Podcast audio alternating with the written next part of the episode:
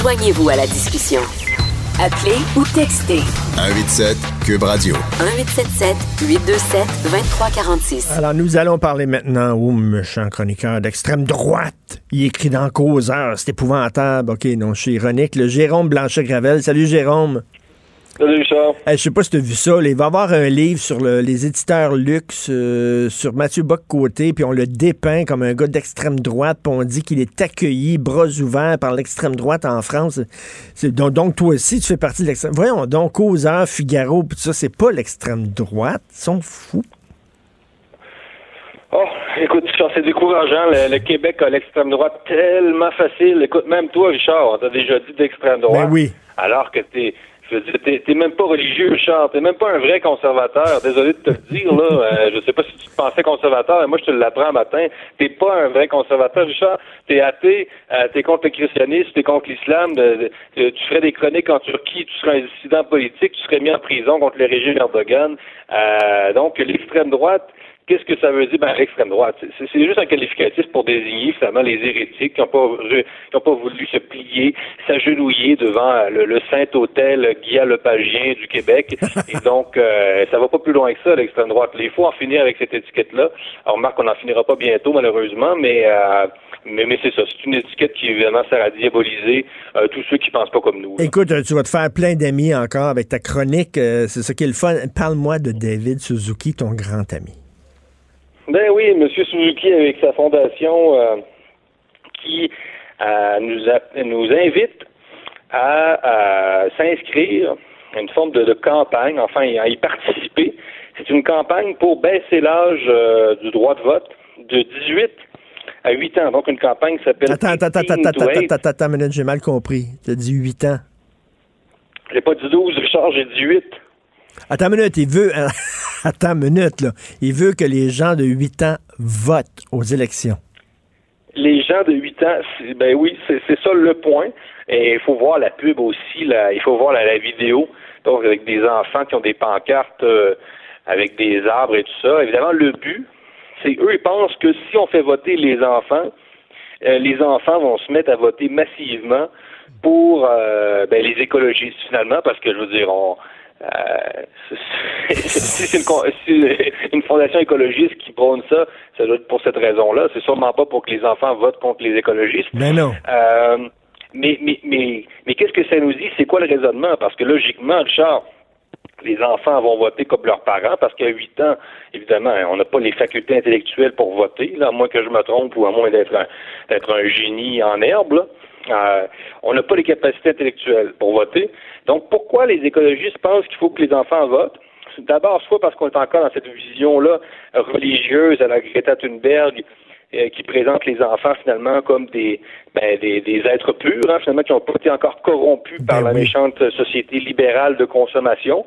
Donc, soit qu'on a cette croyance religieuse-là totalement loufoque qui fonctionnera pas, ou soit on se fie sur les programmes à l'école, les programmes écologistes, et qu'on pense que euh, il suffira finalement d'endoctriner d'une certaine manière les enfants à l'école pour qu'ils votent du bon bord. C'est euh, c'est incroyable, tu sais, ça me fait penser à la fameuse phrase de Bertolt Brecht, le dramaturge allemand, vous n'aimez pas le peuple, changez de peuple.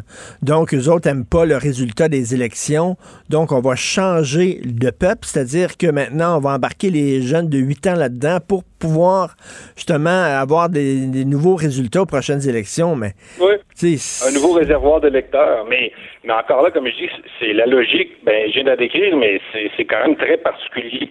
Soit on suit sur la, les programmes d'éducation, ou c'est ça. Soit on pense que les enfants, de, comme nature, se seraient naturellement prédisposés à être écologistes. Euh, D'ailleurs, moi, si j'avais un enfant qui développait le même discours que Greta Thunberg, je serais quand même assez inquiet. Je me questionnerais sur euh, ce qu'on lui enseigne à l'école. Évidemment, c'est important de conscientiser les enfants la cause environnementale, mais il s'est rendu que la frontière est tellement mince entre le- l'endoctrinement finalement et la simple conscientisation. On fait, on fait plus vraiment la part des choses. Ben. Euh, le discours scientifique, la religion, tout ça. Donc tout ça est très très mêlé, surtout avec Greta, là, le phénomène récent. Ben.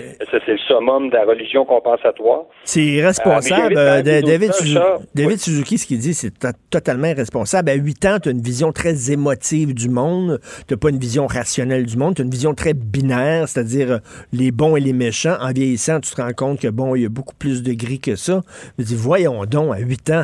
Ah il y a, des gens qui vont me dire, il y a des gens qui, ont, qui sont matures et qui n'ont pas non plus la capacité intellectuelle. Oui, effectivement, il y a une gang de tatas qui votent parce qu'ils ont 18 ans, mais en général, en général, à 8 ans, tu n'as pas la maturité. Voyons. Non, de toute façon, écoute, ça, ça, prend 16 ans pour conduire une auto. On ne dira pas aux gens d'aller voter à 8 ans. Tu sais, mener des limites, là, tu sais. Euh, je euh, voyons donc, c'est l'acte suprême de la citoyenneté. Donc, euh, mais enfin, j'invite les auditeurs à aller voir juste la pub sur Twitter parce que c'est vraiment, euh, c'est vraiment dérangeant. Du moins, c'est, c'est, troublant. C'est troublant. Tu te dis, ben là, dans quel genre de monde on est encore plongé? C'est très, très, très particulier. Monsieur Suzuki, là, franchement. Là, il faudrait qu'on le rappelle à l'ordre, parce que une campagne qui est en anglais, là, on n'a pas encore parlé beaucoup au Québec, mais il faut voir ça pour voir à quel point on est encore plongé dans l'irrationalité, mais la, plus complète. Puis, puis, sérieusement, actuellement dans le monde, là, il y a juste deux courants politiques qui utilisent les enfants pour promouvoir leur cause, les islamistes et les écologistes. Euh, c'est pas acceptable d'instrumentaliser des enfants, euh, par exemple avec Greta, pour faire avancer sa cause. Pour, moi, ça, peu importe le courant politique, droite, gauche, centre, peu importe le multiculturalisme, nationaliste, tout ce que tu veux, Richard, on, ne devrait jamais utiliser des enfants, pour, ce soit aussi pour les religions. On, si on n'accepte pas que des enfants témoins de Jéhovah cognent à notre porte, pourquoi on accepte que les, les, enfants fassent la même chose, mais avec un discours écologiste ou, ou, d'autres? Moi, j'accepte pas ça. Ben, tout à fait, tout à fait. Écoute, euh, un autre code d'appropriation culturelle scandaleux, une pub de quelques secondes, Johnny Depp qui se fait rentrer dedans parce que quoi, il incarne, ben il, interprète, un Amérindien dans, un, dans une pub. Ben oui, le pauvre Johnny qui voulait bien faire, il voulait très bien faire, et qui, c'est ça, c'est la pub de, Dior, hein? Euh, la pub, c'est un parfum de New Savage, donc euh, c'est le mot, euh, effectivement, le nom peut-être, hein, ça fait bon sauvage. Euh, c'est peut-être ça qui a accroché le public. Mais quand même, euh, la pub, comme, comme dans tous les cas d'appropriation culturelle, finalement, on veut rendre hommage à une culture, hein, de manière maladroite, il faut le dire, mais on est accusé de racisme alors qu'on veut rendre, on admire finalement une culture, évidemment, peut-être qu'on l'instrumentalise un petit peu, évidemment, pour vendre des produits, ça, on en avait compris, mais euh, les mots n'ont plus de sens aujourd'hui. Quand on dit le racisme, là, c'est quand même de croire qu'une race est supérieure à une autre. Il faut le mmh, rappeler. C'est quand même ça le racisme. Et, aujourd'hui, les gens utilisent le mot, on le sait, ils sortent, ils sortent tout du chapeau. Il suffit de dire xénophobie, racisme, euh, fascisme, et là, tu, tu dis ça, puis là, les gens savent que tu appartiens au bon camp. Mais le racisme, quand même, ça a une signification c'est de croire que, que ta race est supérieure à d'autres. Et si tu es raciste, Richard, tu vas pas te déguiser en Amérindien, sérieusement, là, euh, parce que tu crois que tu crois que les Amérindiens sont inférieurs à ta race. Si tu es raciste contre les Noirs, tu vas pas euh, porter des boubous africains, comprends-tu? Donc, dans quelle logique encore là euh, que, les gens soient contre l'appropriation culturelle, qui disent que euh, on redonne pas assez suffisamment aux communautés amérindiennes, puis que bon Dieu fait de l'argent sur le dos de si, à la limite, à la limite, je peux le comprendre. Mais de penser que c'est raciste, non. Ça, c'est de détourner le sens des mots. C'est pas la première fois qu'il joue un Amérindien. Euh, Johnny Depp a réalisé un film, d'ailleurs, qui a presque jamais été montré dans les cinémas, qui s'appelle The Brave, où il joue le rôle principal, puis il joue le rôle d'un Amérindien. Il avait dit, c'est un comédien. À un moment donné, je sais pas si tu te souviens, T'es trop jeune pour ça, euh, mais tu as peut-être vu la publicité euh, à un moment donné. À la télévision, dans les années 70, il y avait euh, des publicités d'un groupe écolo et tu voyais un Amérindien qui regardait l'état de la Terre avec toutes les poubelles puis les rivières polluées. Puis là, il regardait ça puis il pleurait. Là, tu avais un gros plan sur sa, sa qui coulait. Et cet Amérindien-là est devenu très, très connu. C'était même pas un Amérindien, c'est un Italien. C'est un ah Italien qui a joué. Ah ça, c'est comme les western spaghetti. Ben oui. Ça aussi, c'est de l'appropriation culturelle. Richard ben oui. c'est ça, là. Il faisait des westerns. Est-ce que là, on va, on va dire, non, les westerns, ça peut juste être tourné euh, en Arkansas et on a, les Italiens peuvent pas faire ça. C'est des méchants qui instrumentalisent la culture western, tu sais. Euh, de toute façon, par définition, la culture, c'est universel. Et Et euh, moi, je pense que j'ai une certaine sensibilité autochtone. Je pense que ce serait bon quand même que ces grandes compagnies capitalistes-là, Richard, tu sais, décident de construire, je sais pas, une école dans une réserve amérindienne pour remercier. À, la limite, ça, je peux m'entendre avec une certaine mm. gauche là qui, qui prône ça. Je suis pas nécessairement en désaccord avec ça. Tu sais, le partage, tu sais, c'est dans cet esprit de solidarité-là. Euh, mais les Amérindiens euh, devraient, au lieu de, de, toujours crier à la à l'appropriation culturelle devrait même se réjouir dans un certain sens, jusqu'à un certain point, de voir qu'on rend hommage à leur culture ben et qu'on n'est pas justement dans le, on n'est pas en train de dénigrer la culture. Je veux dire, euh, moi, si je dénigrais les, les Mexicains, euh, je veux dire, euh, je, je vais pas mettre un sombrero. Comprends-tu que ça marche pas là. Il y a quelque chose dans cette dans cette manière de voir les choses qui qui, qui est pas logique tout simplement. Là. Ben oui, puis tu sais, ben, ben, oui, c'est une, c'est une annonce de parfum, puis ben oui, ça reprend tous les clichés des Amérindiens près de la terre, puis tout ça. Mais comme tu dis, c'est un peu un hommage à la culture amérindienne. Mais on est toujours un peu dans le cliché. Ben oui, euh, c'est un parfum. pas toujours s'indigner. On est dans l'ordre de la représentation, c'est de la pub, c'est de l'imaginaire. Euh, on n'est pas de, c'est pas un doctorat sur les Amérindiens, là, tu sais. C'est pas un doctorat sur la spiritualité amérindienne, une pub de Dior, c'est une pub de 15-30 secondes. On veut vendre un parfum. Bon, c'est un peu, c'est un peu maladroit, ça, on en convient.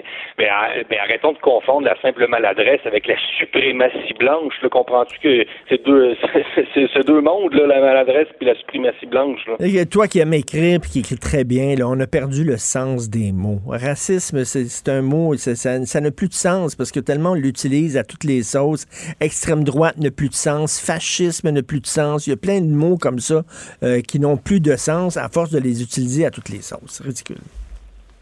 Oui, non, ben, non, non. En particulier l'appropriation culturelle, en particulier ce concept-là. Euh, parce que euh, ben parce que c'est ça. le racisme, c'est pas non plus ça n'a pas à faire avec les religions. Là, on est même rendu que critiquer une religion, c'est raciste. Mais dans, dans le mot racisme, là, il y a le mot race. Et ça, les gens ne le comprennent plus. C'est phénoménal, Richard. Je veux dire, euh, euh, moi qui ai étudié un peu la pensée politique, de toute façon, on n'a pas besoin d'avoir étudié ça pour euh, non plus comprendre le concept, là. mais, mais, mais le, racisme, c'est un phénomène qui est extrêmement grave et on est rendu que on, est en train de vider le concept de, sa charge symbolique. Même chose pour le génocide, on l'a vu aussi avec le rapport sur les femmes autochtones, sans rien enlever euh, aux femmes autochtones qui vivent la violence. C'est un phénomène réel. Mais de parler de génocide, ce n'est pas respecter, dans une certaine mesure, les vrais génocides.